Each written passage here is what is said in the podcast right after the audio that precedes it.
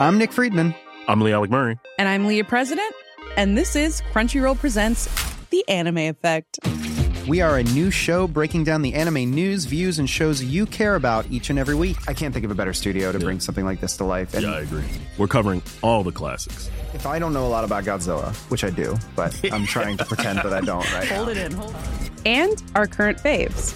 Luffy must have his due. Tune in every week for the latest anime updates and possibly a few debates. Oof. I remember, what was that?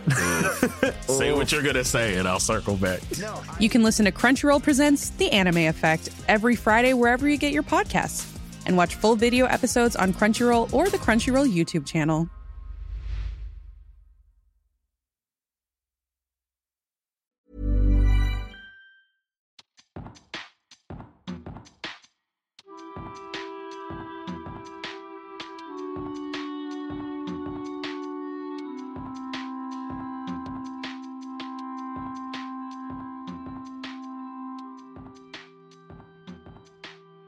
Vous écoutez L'homme qui marche, un podcast en territoire nord-américain. Nous y rencontrons l'aventurier français David Hornleck, un homme subjugué par la beauté des parcs nationaux et les innombrables randonnées qu'on peut y effectuer. Dernier préparatif avant le départ. Voilà, donc là il est même pas encore 7h du matin ou à peu près 7h du matin. On va, on va partir en randonnée euh, prochainement et donc euh, David, euh, en ancien militaire aguerri qu'il est, euh, ne laisse rien au hasard. On entend le bruit de la fourchette. sur, euh, sur un road trip de marche, par exemple, quand on, fait le, quand on a fait le Colorado pendant deux mois non-stop, je vais rapidement, assez rapidement perdre 10 kilos. Donc la nourriture est vraiment importante pour garder toujours un, bon équilibre et jamais tomber en manque de protéines, en manque euh, d'acides aminés, en manque de sel, surtout quand il fait chaud par exemple. Donc euh, c'est très important de toujours bien avoir à boire et des choses à boire qui sont euh, essentielles. Euh, pas que de l'eau, parce que de l'eau, si vous n'avez pas de sel, bah, ça sert à rien. Donc euh, je, on prend beaucoup de euh, ce qu'on appelle ici aux États-Unis de V8, c'est c'est une sorte de de jus de tomate de légumes euh, riche en sodium qui permet de conserver l'eau qu'on boit après.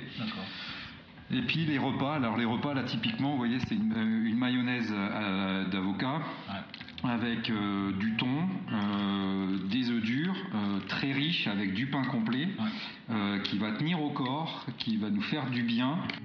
Tout ce rituel-là est important parce que euh, moi, en tant qu'ancien militaire notamment, il va me rassurer en disant Ok, on est prêt, le pactage est prêt, la nourriture est prête, euh, on peut sereinement affronter euh, le chemin qui, qui- qui est, qui est demain, qui va nous suivre, les kilomètres les uns derrière les autres.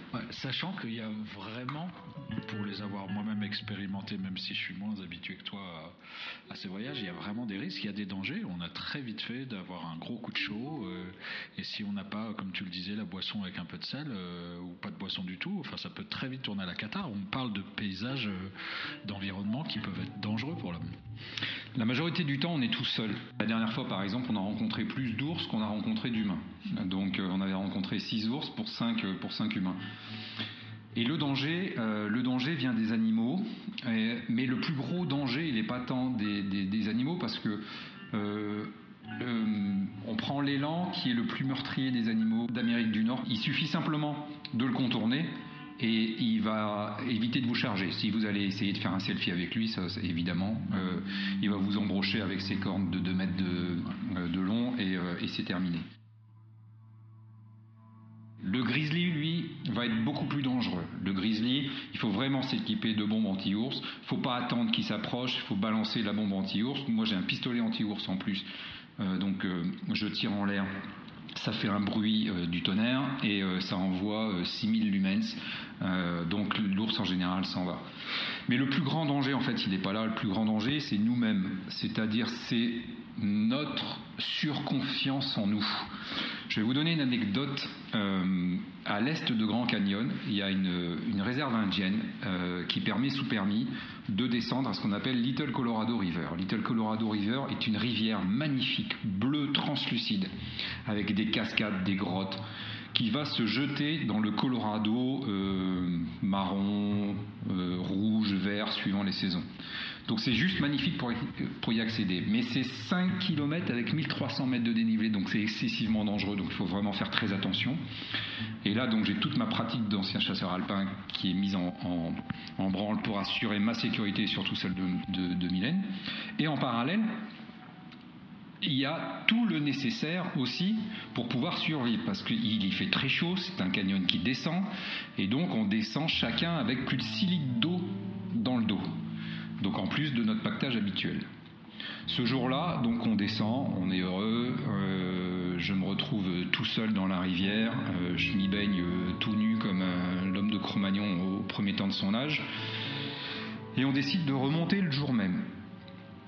sauf que là, le soleil était en plein cœur du canyon et donc on n'a pas eu une seule zone d'ombre sur toute la remontée qui était très difficile. Au bout de la moitié de la remontée, on n'avait plus d'eau.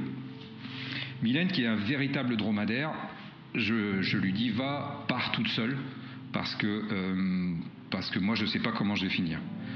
Donc je dis, je préfère que toi t'assures, que tu ailles là-haut et que si demain matin, parce que j'ai peut-être passé la nuit là, si demain matin je ne suis pas là, t'appelles les secours. Donc elle part, elle trouve une bouteille d'eau laissée par les rangers, elle s'en asperge et elle arrive à remonter à la voiture, euh, mais trop fatiguée, trop crevée euh, pour pouvoir redescendre, euh, m'aider. Et sachant que en plus redescendre c'est dangereux, c'est que c'est tellement vaste que je sais, elle, peut redescendre sans jamais me voir, et moi je peux remonter sans jamais la voir. Donc je lui avais interdit de redescendre. Et puis je monte comme ça, donc je rentre sous des rochers, euh, je fais attention qu'il n'y a pas de serpents, qu'il n'y a pas de, grosses araignées, parce qu'on est quand même dans le pays de, la veuve noire, donc je fais attention à tout ça. Et pour baisser la température de mon corps, euh, je me salive les oreilles pour baisser la température de mon corps, et je me dis que je vais jamais y arriver, que là, là j'ai vraiment déconné, et que c'est la fin.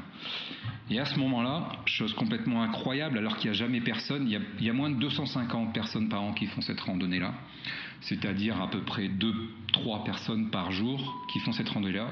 Il y a une dame d'une soixantaine d'années, tout en blanc pour euh, éviter d'absorber la chaleur.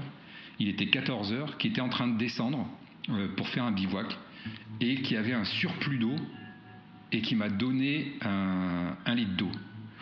Alors, je, n'ai aucune, aucune croyance métaphysique, mais cette dame-là ressemblait, euh, ressemblait à un ange. Elle avait les cheveux blancs, elle était blanche de peau, elle était habillée tout en blanc et, elle m'a juste sauvé parce que cette bouteille d'eau m'a permis euh, de remonter. Donc le danger, le danger, il est essentiellement, il vient de nous, soit parce qu'on a fait une faute dans notre sécurité, euh, dans notre organisation, euh, soit parce qu'on s'est surestimé à un moment donné ou qu'on a mal évalué le risque.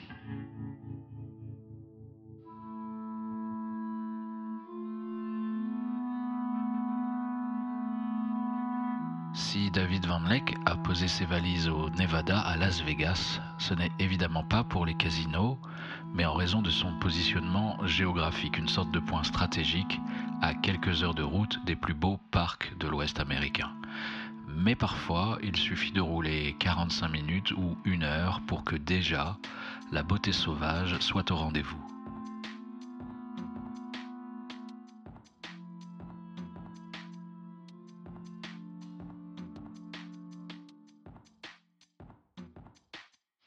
Donc là, euh, je, suis, en train de descendre le, trail, donc la randonnée qui s'appelle euh, euh Gold Springs. Euh, Trail. Euh, c'est une randonnée assez, connue par les gens de Las Vegas. Euh, on est seulement à 30 minutes de, la ville, à 30 minutes du strip. Et on est en train de descendre en fait sur, sur 4 km à l'intérieur d'un canyon qui se rétrécit de plus en plus avec des parois noires presque, de, presque de lave, couleur lave, avec de la verdure parce qu'on est au mois de décembre une petite température qui avoisine les 13 degrés, très agréable. Euh, sur la remontée, on sera sûrement en t-shirt, euh, tellement on aura chaud. Et puis donc là, on va découvrir d'ici 3 km des hot springs. Des hot springs euh, sont des piscines naturelles d'eau chaude. Donc la source, parfois, fait à peine la taille d'un doigt. L'eau sort de la friction de la terre, parce qu'on est, on est sur des, plaques tectoniques ici. Elle sort à 50-60 degrés. elle vient remplir un bassin, ce qu'on appelle les hot springs, les piscines naturelles d'eau chaude. Et, euh, et là, elle reste et elle stagne à 30, 40 degrés. Donc quand il fait 10 degrés dehors, bah, c'est toujours agréable de s'y baigner. Euh, et si on a de la chance, on va avoir aussi une cascade d'eau chaude qui coule 300-400 mètres un peu plus loin. Euh, et pour arriver euh, à, à un cul-de-sac, au bout des, des 4 km, et ce cul-de-sac en fait va... euh, euh, attends. Là, on s'arrête parce qu'en fait, on arrive un peu sur un obstacle. Ça vient d'énormément se resserrer autour de nous. Là, au dernier passage, il y a peut-être un mètre, deux mètres de large. Donc ici, c'est c'est, euh, par- partant de... Le risque ici, c'est le flash flood. Ouais. Euh, comme hier, il a plu énormément, par exemple, il fallait absolument pas se retrouver ici parce qu'on est dans un endroit étroit, entouré de roches, qui se termine par une euh, cascade qui fait à peu près 2 ou 3 mètres. Euh, donc euh, la seule solution, si ça t'arrive, c'est de monter sur les rochers qui sont face à nous. Très très vite. Et très très vite. Parce Il faut aussi savoir que le flash flood euh, arrive pas forcément dans la minute. Ça peut être une heure ou deux heures après. hein, c'est Oui, ça, oui, parce qu'il y a des tas ça, de ruissellements oui, qui parce qu'il peut s'accumulent. venir de très loin. C'est-à-dire qu'il peut faire très beau ici. Ouais. Il peut faire très très beau ici. Et puis en fait, avoir un gros orage à 10 km plus loin. Et puis on a le flash flood et on se prend une vague de 3 mètres ou de 4 mètres remplie de boue. Un véritable tsunami, en Ouais, fait, ouais, qui c'est fait le, le bruit de, de chevaux au galop. excessivement dangereux. Et tous- tous les ans, il y a des morts à cause de ces flash floods. Alors là, on grimpe pour de bon, donc je coupe le magnéto le temps de, de te rejoindre, parce que tu es déjà 3-4 mètres plus haut que moi. Sinon, en enregistrant, ça va mal finir.